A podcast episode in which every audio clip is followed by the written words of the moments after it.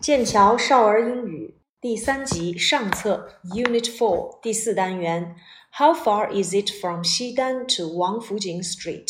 从西单到王府井大街有多远？Part One Look, read and answer.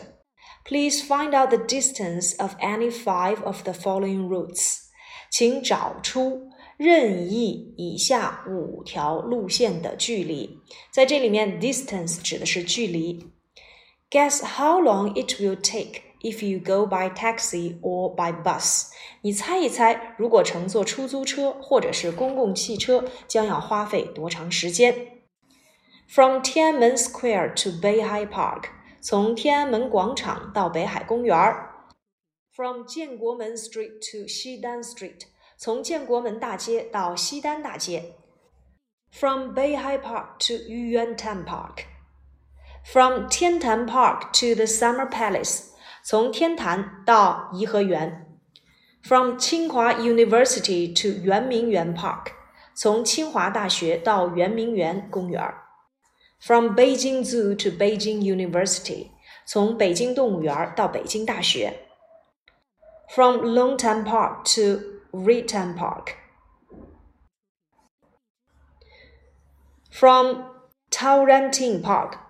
to Jinshan Park. From Liziqiao bus station to Bawangfen bus static. From Beijing University to the bird's nest. 从北京大学到鸟巢。From Guang'anmen Street to the World Park. 从广安门大街到世界公园。Part two. Let's act. Excuse me, can you tell me how far is it from Xidan Street to Ditan Park? 说你能告诉我从西单大街到地坛公园吗？It's about eight kilometers，大约有八公里。How long does it take by taxi？那么乘坐出租车需要多久呢？It takes about twelve minutes，需要大约十二分钟的时间。How long does it take by bus？那么乘坐公共汽车呢 ？It takes about thirty minutes，大约需要三十分钟的时间。Thank you very much. You're welcome. 非常感谢你，不客气。呃、uh,，useful sentences，这里面有用的句子我们可以用到：You should turn left or you should turn right。你可以向左转或向右转。You should go straight on。你可以直走。You should go to the second street and turn right。你可以走到第二个路口，然后向右转。 Part three: Look, ask, and answer in pairs. 这里面呢，呃，分别给出了两个地点之间的距离。我们在提问距离的时候呢，就可以使用 How far is it from to？比如说，从北京到天津有多远？How far is it from Beijing to Tianjin？啊，回答 It is ninety kilometers from Beijing to Tianjin。从北京到天津需要九十二公里。这个 km 指的就是 kilometers 公里。 Part 4 Listen, read, and answer. Help your foreign friend get around. 帮助你的外国朋友啊参观。Get around in Beijing by taxi is not hard. 那么乘坐出租车在北京啊游览并不困难。If your foreign friend cannot speak Chinese, write the place name in Chinese characters for him. 如果你的外国朋友不会说中文，那你呢就用汉字把 这些地点写下来给他，then he can easily show it to the driver。然后呢，他就能够很轻松的把它拿给司机去看了。Biking through the streets of Beijing is one of the favorite ways to see the city。那么乘坐自行车穿梭在北京的大街上是游览这个城市的最佳途径。Your friends can go from place to place。你的朋友可以从一个地方骑到另外一个地方。You can visit shops along the streets。那呢，你也可以沿着这些街道啊看一看啊这些商店。Then, uh, they can stop and go easily, and they can talk while biking。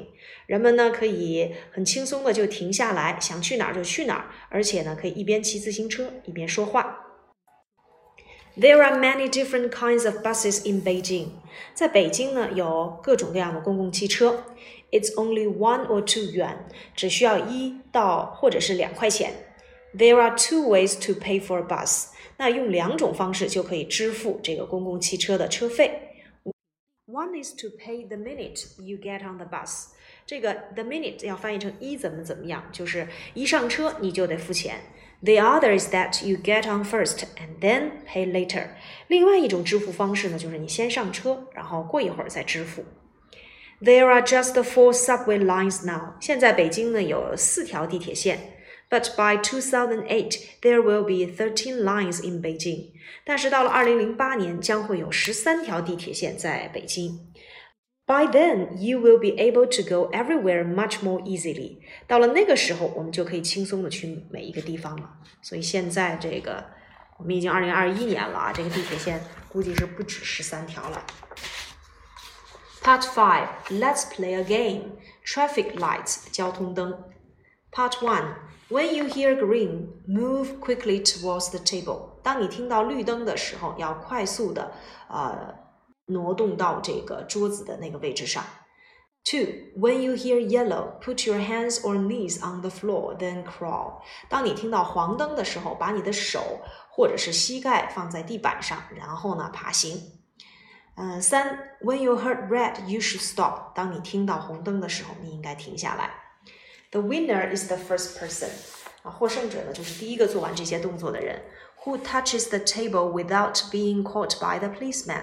而且是呢，呃，能够在没有被警察抓到的情况下就能够摸到桌子的人啊，第一个摸到桌子而且没有被警察抓到的人就是获胜者。Part six. Look, number, and say. Look at the pictures, number them, and then tell a story. 第六题呢，让我们给以下图片排序，然后呢讲一个小故事。Part seven: Look, read, think, and answer. What will happen? Look at the pictures. Which car will go to the furthest ticket? 让我们根据这三幅图看一看哪一个小汽车走的路是最近的。What will make that car win? 是什么让这辆小汽车获胜？What could you do to make cars go even further？那么你会怎样做能够让这个小汽车走得更近一些 ？Tick the right ones，选择正确的选项。Now eight, look, read and answer. What's this？八，看看这是什么？How many colors are there？这里面有多少种颜色？In which country is this？说看看哪一个城市里面啊拥有以下这几种颜色。